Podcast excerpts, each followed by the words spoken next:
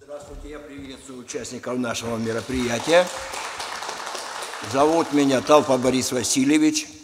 Я кандидат геолого-минералогических наук, доцент кафедры физической географии, экологии и охраны природы Южного федерального университета и руководитель научно-образовательного центра под названием «Кирпичная библиотека». Вот. э, Ну и чтобы теперь понимать, о чем мы будем говорить, мы посмотрим короткий фильм.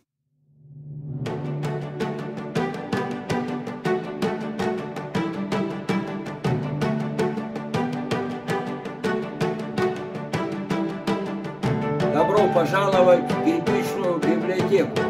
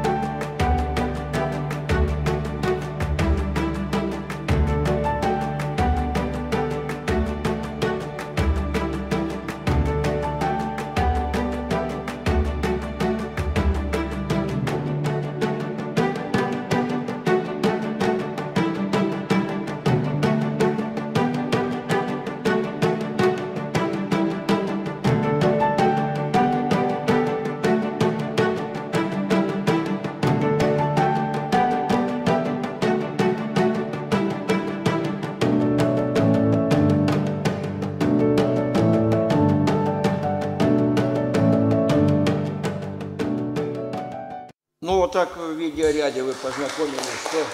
И теперь знаете, что у нас в Ростове-на-Дону есть уникальный музей, кирпичная библиотека. И э, я всех э, участников приглашаю на экскурсию в наш музей, потому что э, ни фильм, ни рассказ, ни фотографии никаким образом не могут э, представить вот масштабы возможностей и тот поток информации, который дает эти объекты, э, представленные в этом музее «Кирпичная библиотека». А, Почему я занялся, я немножко такую преамбулу скажу, почему я занялся э, этой тематикой. Я вообще э, заканчивал э, геолого-географический факультет э, Ростовского государственного университета те самые времена, которые сейчас вспоминают как далекие, это 70-е годы, в 74 году я закончил. Но будучи студентом, я активно занимался научной работой, и мои интересы представлялись в том, что я начал заниматься и всю жизнь занимаюсь исследованием глинистого сырья для строительства э, различных видов кирпичных заводов. И, соответственно, э, тема э, кирпичного сырья и кирпича для меня профессиональная тема, потому что многие коллекции старинных кирпичей, которые есть и превосходят по количеству э, объектов в нашем музее, они ну, представлены частными коллекциями, хотя, если так разобраться, пока еще это моя частная коллекция, но я ее дистанцирую именно как музей, как э, средство просвещения для молодого поколения, начиная со школьников, студентов и заканчивая пенсионерами. Три года назад, еще до ковида, я пытался завести журнал посещений, и у нас получилось так, что в год порядка 1800 человек посетили этот музей. А, он расположен э, в здании э, Института наук о Земле, э, пока еще в приспособленных помещениях, которые я с помощью студентов, аспирантов своих мы привели в ну, такой божеский вид, что можно посещать и разместить. Ну, вы видели, как это все выглядит. В этом зале находятся именно неравнодушные люди, которым я сам являюсь, и неравнодушные люди друг к другу тянутся и э, с удовольствием слушают и э, получают информацию от неравнодушных людей. Вот я сегодня очень много узнал, то, что я даже и не знал. И надеюсь, после моего доклада вы тоже на многие вещи посмотрите с другой стороны.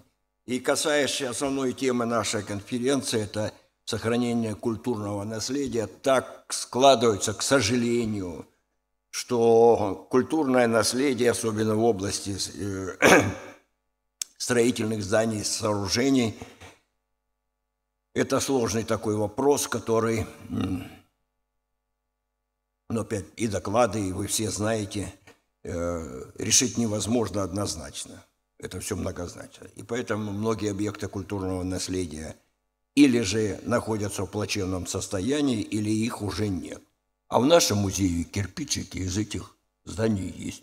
Вот мы так по кирпичику сохраняем историческую правду. Ну и культурное наследие, скажем так, и э, мы собираем э, также по каждому образцу нашего музея информацию о его производителях, минерально-сырьевой базе, из чего это сделано, какие технологии присутствовали э, в те времена – и э, какие здания построены из этого кирпича. Ну и если мы так посмотрим, то весь мир – это большей частью кирпичный мир, а не каменный. Ну и теперь хотел бы с вами поделиться, что из всех стройматериалов древнее кирпича есть только камень и дерево. Даже библейские писания упоминают о кирпиче как о строительном материале. В Библии сказано о том, что кирпичи обжигали – и сказали друг другу, наделаем кирпичом и обожжем огнем, и стали у них кирпичи вместо камней. Ветхий Завет, Бытие, глава 11.3. Таким образом, применение в строительстве обожженного кирпича при, при, восходит к глубокой древности. Изготовление кирпичей – это, э, мы называем, это первая инновация человечества, которая позволила полностью изменить его жизнь. И вот что Ольга нам сегодня говорила о таких э, замечательных экспериментах, как э, ну, общежитие, жилье общее. Именно вот появление кирпича в тех странах, где его стали производить, привело не только к строительному буму, буму не только к созданию архитектуры как науки, как отрасли человеческой культуры, но и в то же время к обособлению людей – Э, перемещению людей и занятию неблагоприятных ранее э, климатических районов и климатических зон.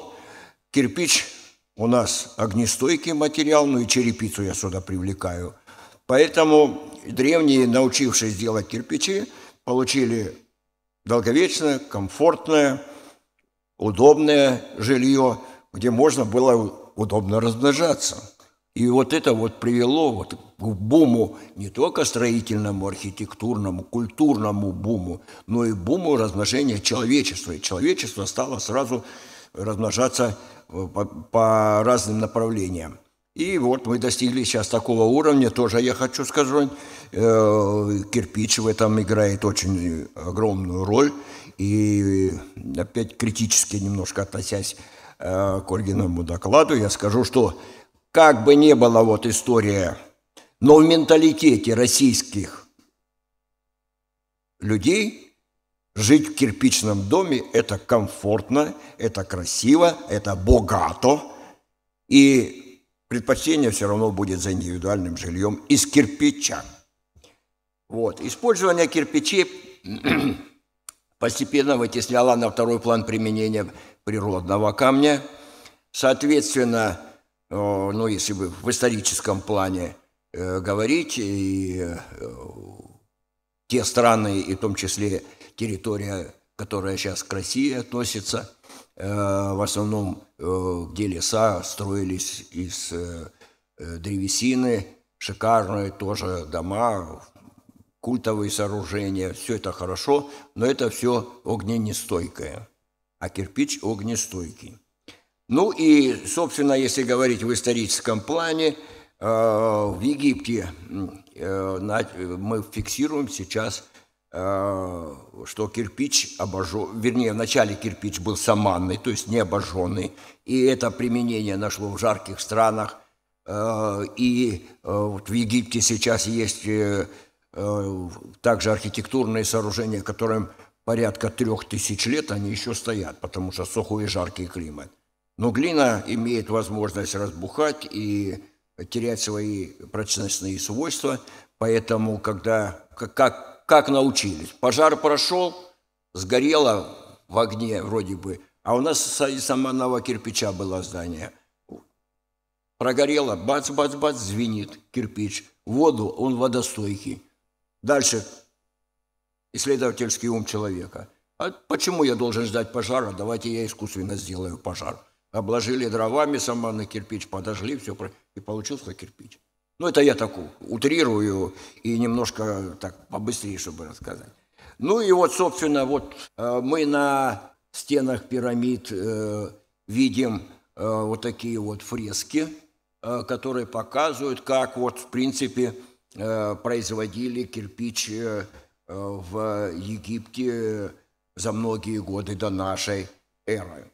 Это, конечно, добыча, это перемешивание, смешение с водой, подготовка, формовка и так далее. И потом уже мы вот видим в правом углу, как при помощи простейших инструментов – можно было построить правильные геометрические формы здания, значит, мы уже заговорили об архитектуре.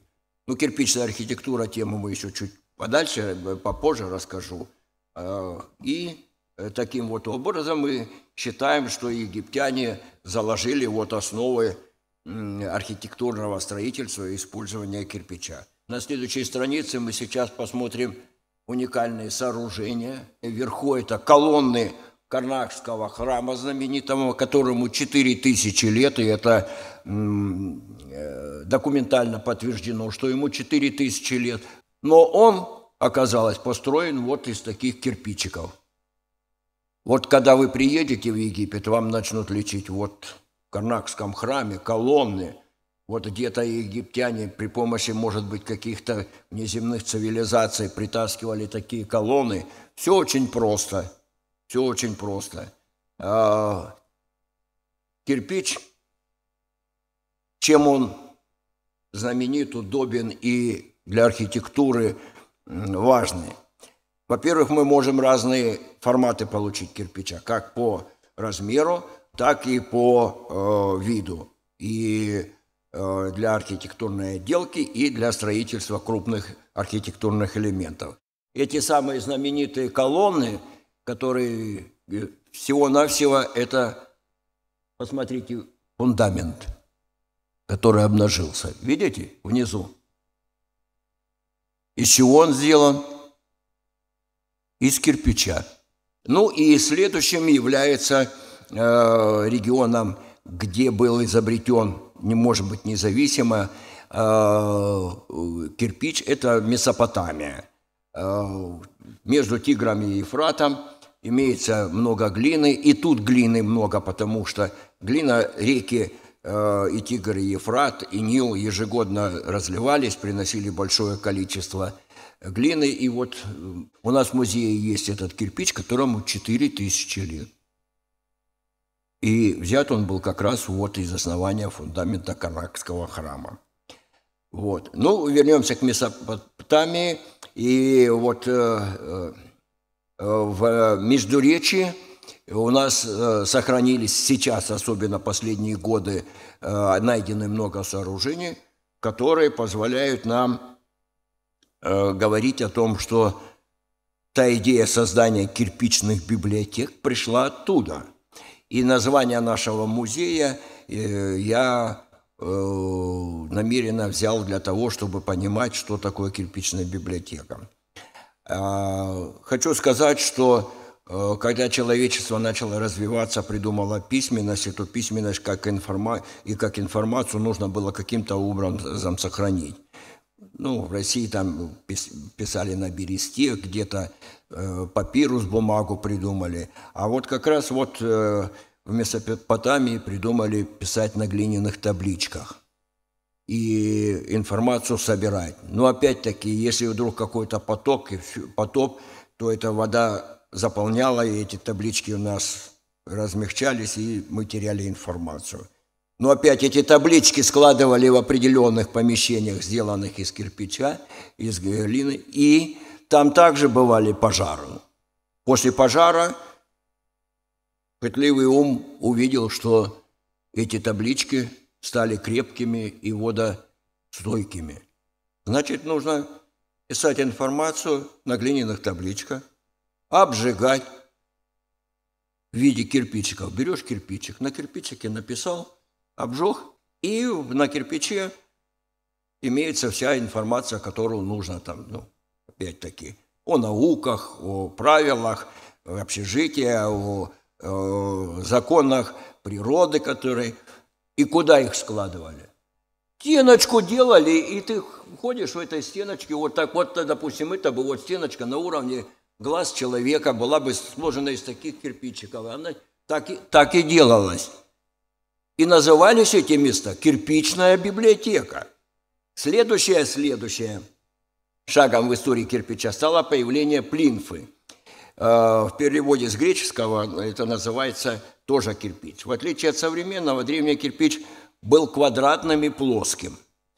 Э, стороны э, по-разному были, и 30, э, от 30 до 60 сантиметров, толщина небольшая, порядка 3-9 э, сантиметров, и получились квадратики. Э, известково-песчаный раствор был уже давно известен как вяжущая, а римляне еще придумали римский цемент, добавляли туда поцеланы, то есть пеплы Везувия, и получали римский э, цемент, который со временем набирал еще прочность. И благодаря этому вяжущему стоят здания очень древние до, до сегодняшнего дня. Вот. И поэтому вот в Древней Греции, потом в Римской империи широко использовался э, кирпич для возведения сложных архитектурных конструкций.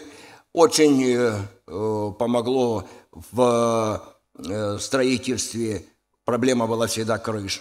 И вот римляне с греками придумали сводовое строительство из кирпича, и э, это имело право на жизнь. Ну и также придумали черепицу. Черепица древних греков и римлян представляла собой э, плитку размером 60 на 80 сантиметров, 40 на 60 различные есть, с маленькими бортиками. Она перекрывалась другой черепичкой в виде э, такой трапеции Построенные здания перекрывались этой черепицей, и э, у нас была защита помещений от э, э, дождя, снега, где был от осадков.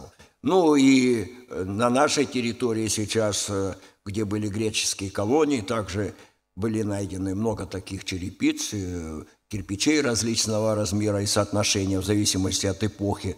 Была мода, было удобство и так далее – и в нашем музее есть, правда, не целые, но фрагменты черепицы. И именно с того времени кирпичи и черепицу э, производители стали клеймить. То есть, э, если ты ставишь клеймо, то ты отвечаешь за качество своей продукции. И поэтому э, по этим клеймам можно датировать образцы, которые мы можем представить. Вот мы видим с вами плинфу, это римская плинфа, ее стандартный размер э, этой плинфе порядка трех тысяч лет. Вот, и э, на правой верхней фотографии мы видим колонны в Помпеи, э, которые ну, приезжали тоже, причесывают нам экскурсоводы, что это вот вот мрамор, придумали искусственный мрамор, потом покрывали этим искусственным мрамором, а основа – это кирпичная кладка. Для того, чтобы сделать колонну, нужно сделать кирпичик на конус, ну, в смысле, как, как трапецию, или чисто трапециевидный, или даже, даже с э, закруглением, чтобы рассчитать, какой у тебя толщины должна быть колонна.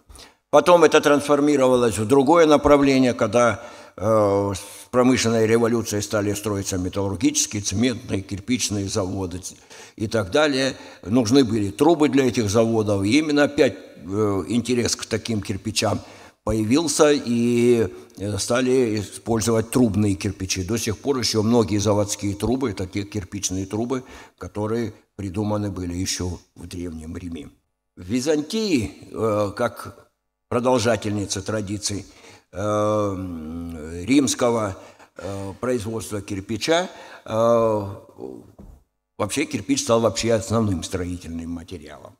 Кладка выполнялась также на известково-песчаном растворе, но э, они уже придумали новое направление, когда кирпич производили, довольно приличное количество было брака, они толкли э, отходы кирпича и безотходное производство придумали. И добавление кирпичной крошки давало тот же самый эффект, как э, Э, у римлян добавка пепла Везувия. И такой раствор назван цемянка, и именно потом на нашей территории, когда стали строить сооружения, цемянка очень широко использовалась, особенно при строительстве наших соборов. Ну и, соответственно, в те времена были уже придуманы терракотовые изделия. Ну и вот теперь посмотрим, как отличается византийская кладка. Вот у нас византийская кладка – Порой она могла перемежаться у нас э, с природным камнем, но размер, видите, плавал в зависимости от необходимости, как э, нам нужно возвести э, такую кладку. Следующим направлением, ну назовем его европейским, это уже средние века, Европ... так, скажем так, египтяне научили делать кирпич римлян и греков – Э, римляне потом разнесли это по всей Европе, всех европейцев научили делать кирпич. И вот э, я больше о нашей территории хочу сказать, хотя у нас э, есть образцы из региона, 50 регионов России и 18 стран мира. Вот, и я хотел бы остановиться на средневековых европейских кирпичах, которые тоже представляют собой крупноразмерный кирпич. Его еще называли двуручный или лапоть, который два мастера могли положить. Он довольно тяжелый был. Кирпич – это не легкий материал. Вот. Когда я э, в э, нашим телевизионщикам давал интервью и рассказывал про э, свой музей в интервью, а мне задают вопросы, говорит, ну а сколько же, интересно, весит ваша коллекция? Я говорю, ну, кирпич где-то 4-5 килограмм, умножьте на 1800. О, как так? Как вы могли собрать такую коллекцию? Ну, собрал я, говорю. И, и я не буду называть, э, корреспондент говорит, о, Борис Васильевич, есть преимущество такой коллекции. Это не марки, который пришел, конвертик стырил и убежал. А вашу коллекцию никто не стырит.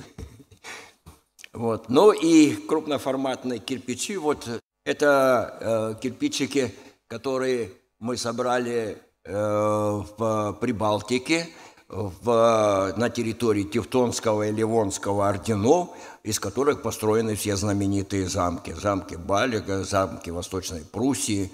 Это э, сооружения исторические. И вот на примере сейчас Восточной Пруссии хочу сказать еще одно достоинство кирпича. Дело в том, что и, и подойти к одной из тем, которую мы сегодня с вами обсуждаем. кирпич долговечный материал, и его можно вторично, третично, четвертый раз использовать. Поэтому уже в древности старые сооружения разбирали, очищали от известняка, от извести рассор и строили новые сооружения. Вот пример вот замка Бальга, вот кирпичик которого вот два кирпичика находятся, он был, ну, с географо-экономической точки зрения в таком районе, важном районе. Его построили, он использовался все. Потом изменилась историческая, географическая ситуация. Нужна была крепость в другом районе. Замок большая часть разобрали, туда перевезли, и там построили другую крепость из этого кирпича. Вот так бывает. Ну и, соответственно, одно из направлений, которым мы занимаемся, мы стараемся рекламировать, сотрудничаем вот сейчас э, с ново созданными организациями, которые вот наши исторические объекты необходимо разбирать, а не сносить и на свалку вывозить, выбирать эти кирпичи, доводить их до товарного состояния и э, старые здания в нашем городе строить именно из такого кирпича. Одним из положительных примеров, который реализован в нашем городе, это э, ресторан «Магадан», вы видите. Он весь построен из вторичного старинного кирпича, э, архитектурное выраженное здание под старый Ростов. И вот именно в центре Ростова нужно только таким способом э, производить строительство, а не гнать в высотки. Это вот до этого периода в основном все было только ручная формовка, ручная работа – Э, очень тяжелый труд производства кирпича. И в середине XIX века у нас появляются ну, с промышленной революцией паровые машины, э, которые позволили нам э, процедуру смешивания, перемешивания, перемола и так далее, подготовки сырья улучшить. И вот на левом э, плакатике видно, как выглядели эти машины. Ну, современные они примерно то же самое представляют, только на электротяге. И, ну, современных опять металлов, материалов. И используют транспортеры, а потом используют и роботы. Современный кирпичный завод – это как минимум 15 роботов. Чистота идеальная. Рабочих неквалифицированных нет – только инженерно-технический персонал, обученный. Все запрограммировано, все. Экология соблюдается полностью, экологически. И вот э, на следующей э, фотографии. Это гениальное изобретение э, русского инженера, кольцевая печь, которую э, пытался он запатентовать в Германии, но более ушлый немецкий инженер – Э, Гофман, Фридрих Гофман в 1858 году запатентовал идею э, строительства такой печи, и вот эта печь произвела переворот в керамической промышленности, ну и во всей жизни всего человечества, я бы так сказал. Это как бы вот такое направление очень важное. Это кольцевая печь непрерывного действия, никаких вагонеток нет, никаких подач, ничего кирпич по камерам э, э, размещается сырец, затем перегородочки между камерами, и отходящий теплый воздух греет другие кирпичи и сушит их. И таким образом эти печи работали без остановки много лет, потом останавливали, реконструировали. Они довольно дешевые, быстрые, и благодаря этим печам вот у нас пошло развитие архитектуры уже нашего, как скажем так, капиталистического периода, условно скажем. Это середина, конец XVIII века, XIX э, века, начало XX века, и до современности еще выпускаются такие печи, несмотря на то, что сейчас уже существуют автоматизированные печи. Ну и э, вернемся еще в географически другой район, это Китай – Китай – это другой обособленный центр производства кирпича. Я думаю, все люди знают, что есть китайская стена. В большей частью китайская стена, Великая китайская стена, построена из кирпича. Вот это вот у нас вот постройки э, китайской стены. И вот эта вот э, технология китайская, она тоже по формату примерно совпадала э, с римским форматом или тевтонским форматом. Почему? Потому что вот формат определялся удобством потом кладки этого кирпича, э, перегрузки в печи и так далее. То есть более большой размер. у нас есть в музее большой даже фрагмент кирпича, но он 16 килограмм весил. Он неудобен для э, некоторых видов работ. А вот такой размер, э, он очень удобен. Два человека, мастер с подмастерьем спокойно переносили эти кирпичи.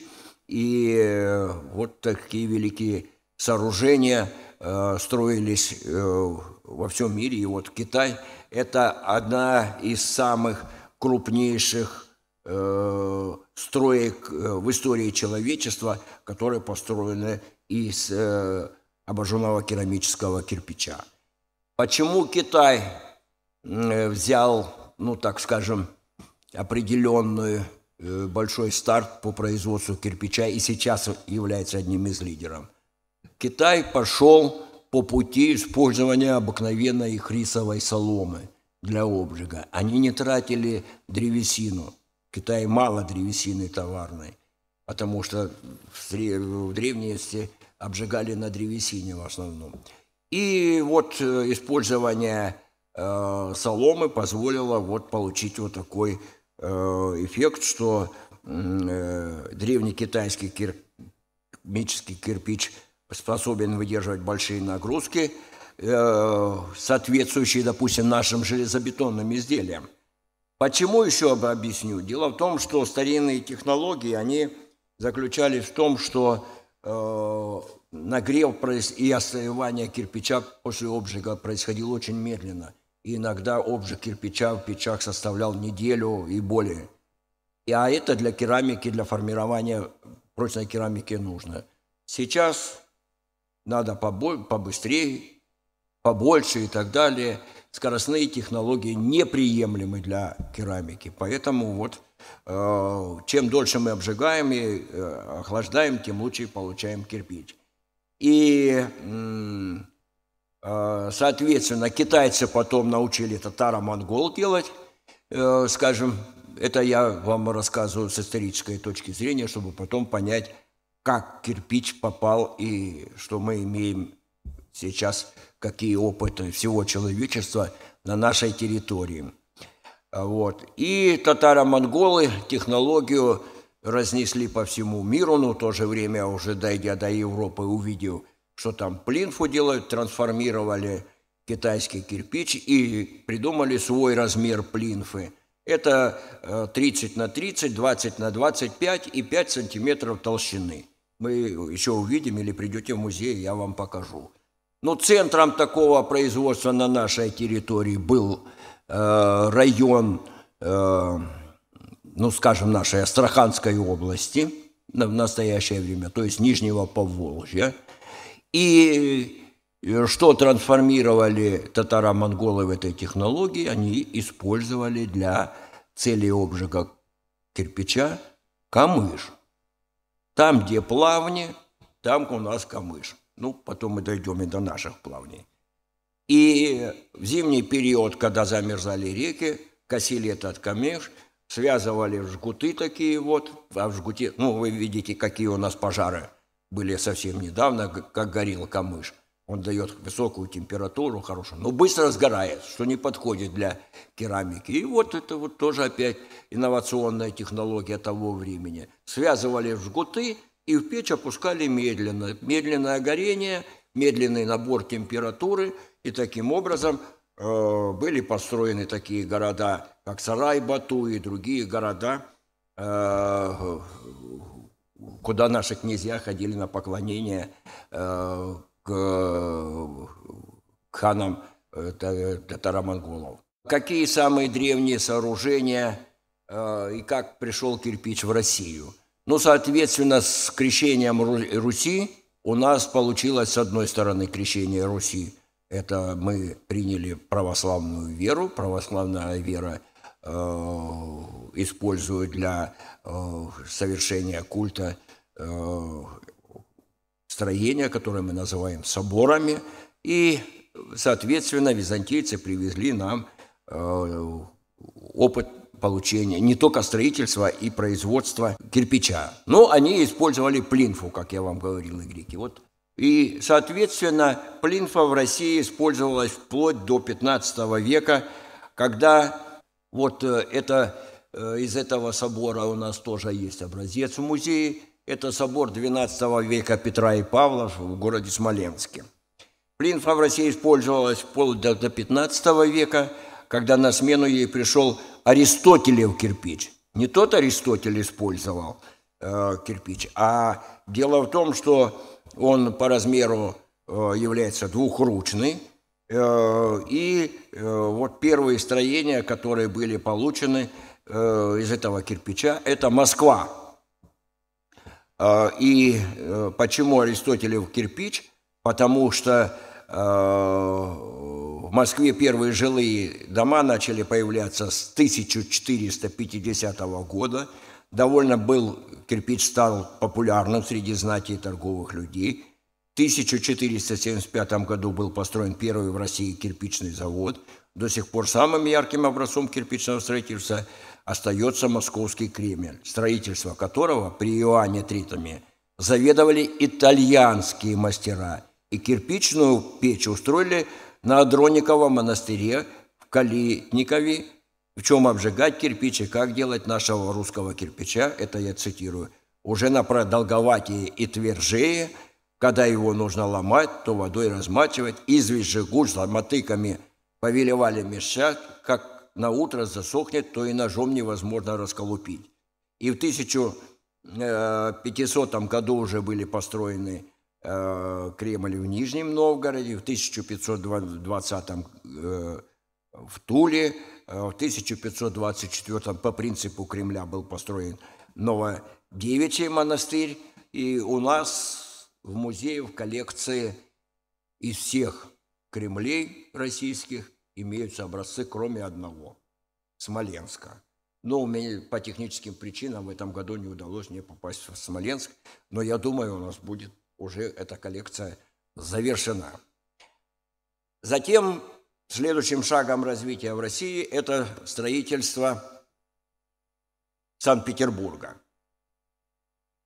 Я думаю, многим и всем сидящим здесь э, в э, зале э, до сих пор, наверное, непонятно, почему вот в болото, в дельте начал э, Петр строительство э, столицы есть же более теплые края. Да, более теплые края, и рассматривался вопрос в Таганроге организовать строительство. Э, но для строительства крупного города э, нужно много каменных материалов, кирпичей, потому что уже имели опыт лондонского пожара, когда выгорела вся, э, весь Лондон, московского пожара знаменитого, и строительство крупных городов нецелесообразно было строить из дерева, и были приняты решения на уровне как бы глав государства и э, в законах стран строить именно из кирпича или камня. И вот в России создался вот такой вот прецедент, где строить.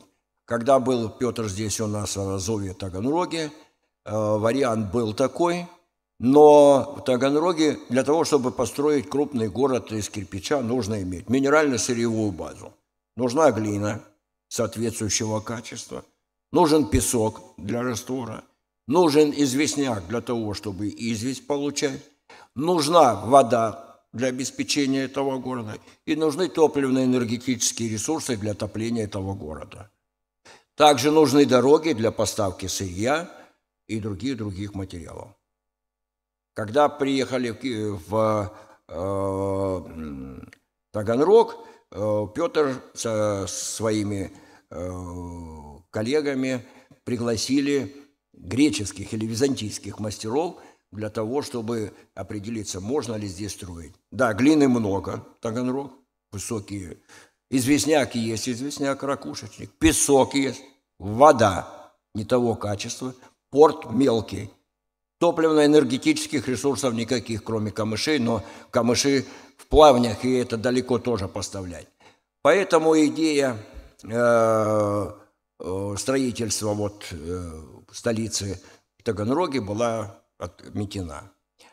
А, про Петербург. Окно в Европу, с одной стороны.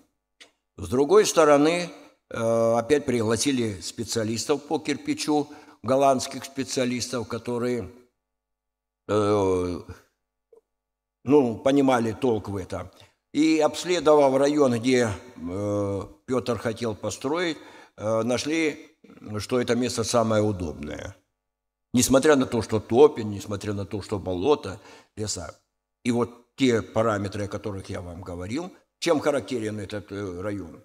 Глину нашли, причем эта глина та же самая, что и в Голландии, и в Европе, которые уже выпускали высококачественный кирпич. Это ленточные глины, которые ледник к нам притащил, и как раз вот моренные отложения э, вдоль широты определенной, на которой находится Санкт-Петербург и его окрестности – принес нам вот эту уникальную глину, где песочек с глиной перемешают, э, как ленточки, и как раз после перемешивания получается самое оптимальное сырье для производства высококачественного кирпича.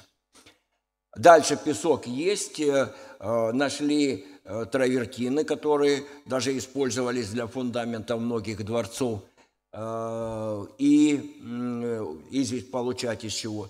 Топливно-энергетические ресурсы, да возобновляемые топливно-энергетические ресурсы, леса вдоль Невы и притоков Невы, где есть эти глины, где есть эти пески. Ну и, соответственно, э, лес использовался дрова для обжига, а э, после эксплуатации опять введение кирпичных заводов было, чтобы они проводили лесовосстановительные мероприятия. Есть такой указ Петра. Поэтому через ну, несколько лет опять у нас это э, топливо есть. Дальше. Водные артерии. Все притоки, на которых располагались заводы, э, берега Невы. Ну, кирпич довольно тяжелый материал, мы уже это обсуждали. Вот, э, на баржах перевозили. Баржу доставляли вот в дельте, где были эти сейчас каналы, а это были ерики, протоки, как у нас Э, на Нижнем Дону. И вот ты, пожалуйста, баржу припарковал, выгрузил кирпич и строишь тут дворец, вот как Меншиков построил, один из первых.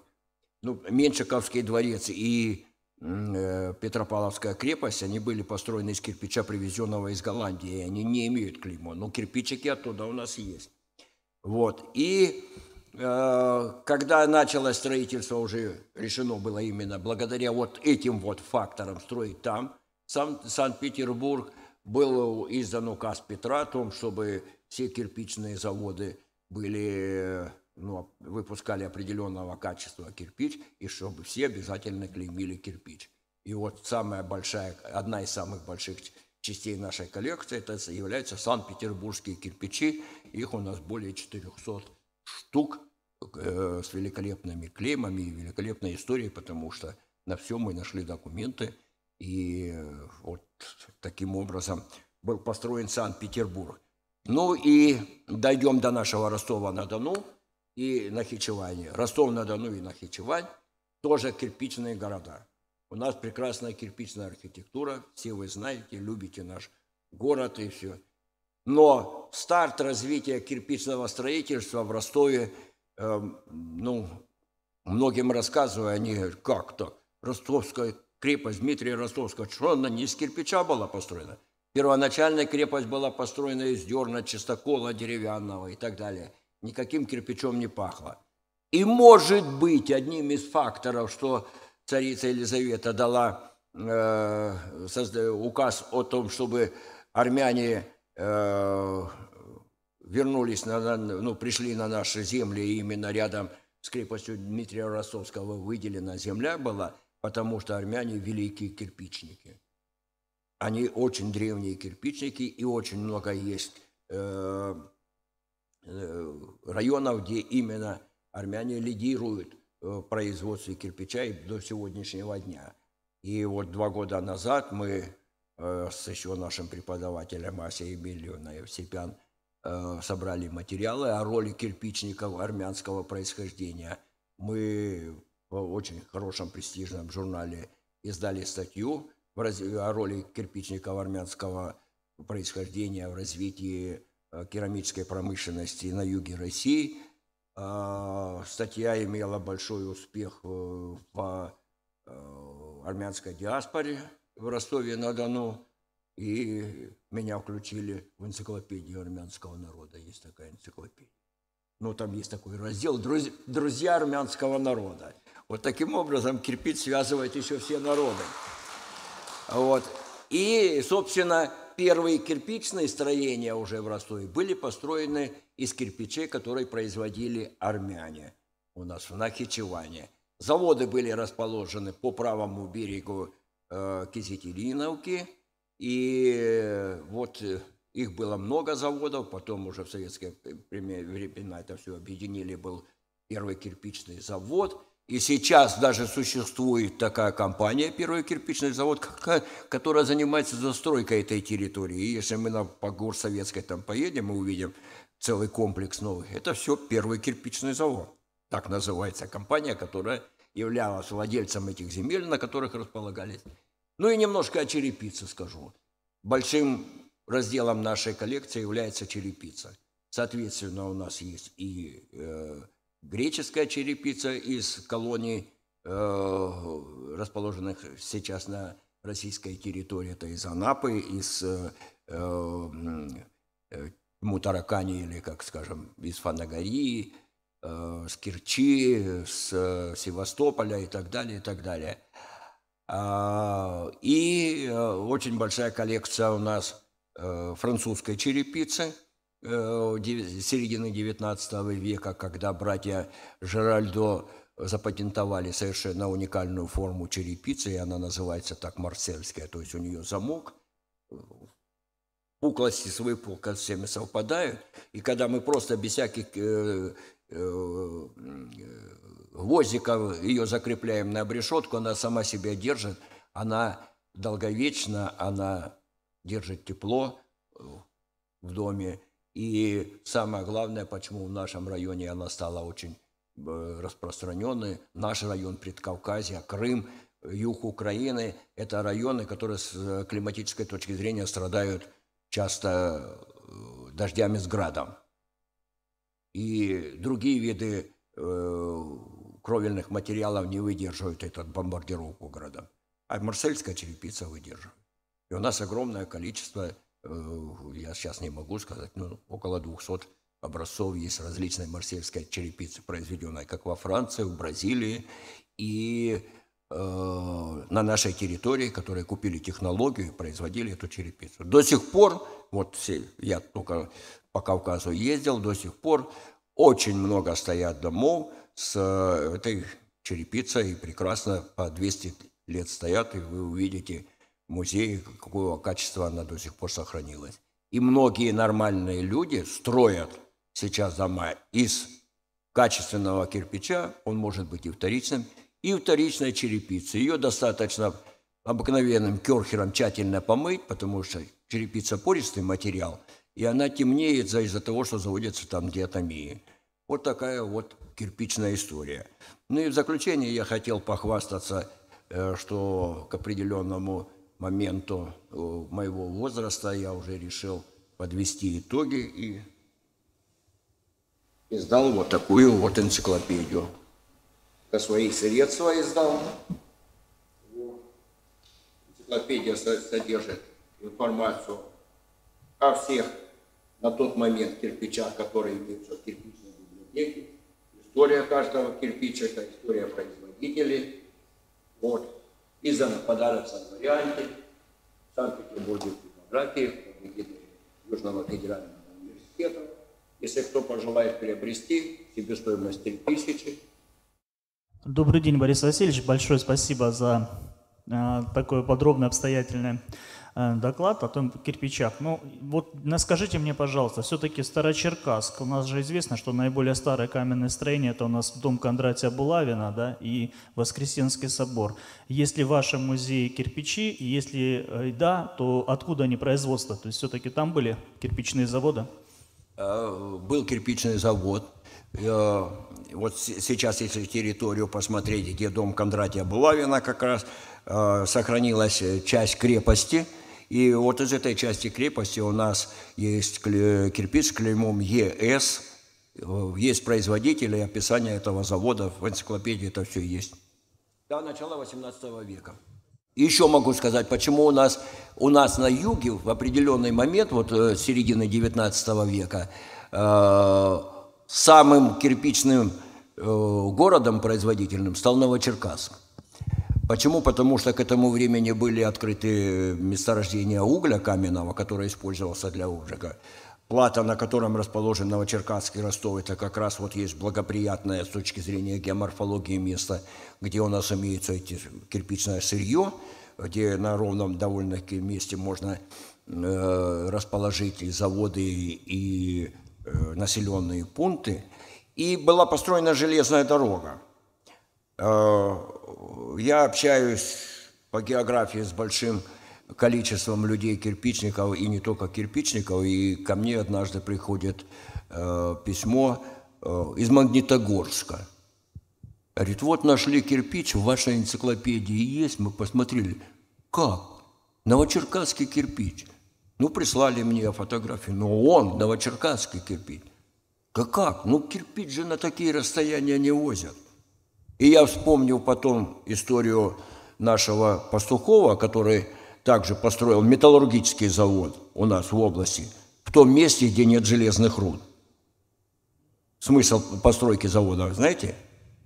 То есть Пастухов добывал, ну, его компания добывали э, антрацитовый уголь, который шел в Магнитогорск, а в Магнитогорске железная руда.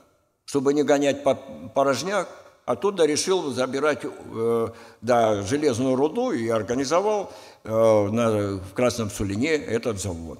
То же самое и было с кирпичом. Потом э, ну, с Магнитогорска э, уже металл, скажем так, в разной форме э, экспортировали через Ростов, Ростовский порт, и также привозили э, сюда э, металл, а обратно порожняк тоже невыгодно было гнать хоть что-нибудь, хоть кирпич. И так вот мы находим даже кирпичи э, Санкт-Петербургские, допустим, Славянские на Кубани у нас есть такой вариант. Как он туда попал? Ну, все полностью дома построены из петербургского кирпича. Также, наверное, зерно везли в Санкт-Петербург, обратно, чтобы не гонять пустые составы, вот, пожалуйста, везли кирпич. Вот такая вот может быть логистика. У меня не вопрос, я просто хотел сказать, что мы добрые знакомые Бориса Васильевича, туристы, хотели бы ему помочь в пополнении его коллекции, но это практически невозможно. Вы, наверное, уже поняли, какая у него полная коллекция.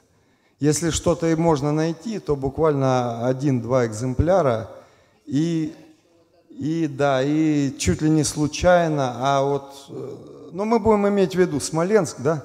Где там можно? Смоленск, Смоленск, Смоленский вы, Кремль. Да. Смоленский Кремль. Будем иметь в виду. Со а Смоленска есть вот э, почти и собор невозможно. Петра и Павла, 12 век. А Кремль позже построен.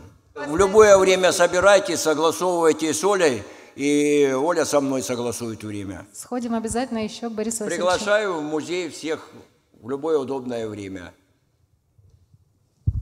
Здравствуйте. Сейчас э, Набирайте в интернете «Кирпичная библиотека», выскакивает «Кирпичная библиотека» зарегистрирована в Википедии, там есть все координаты мои телефоны.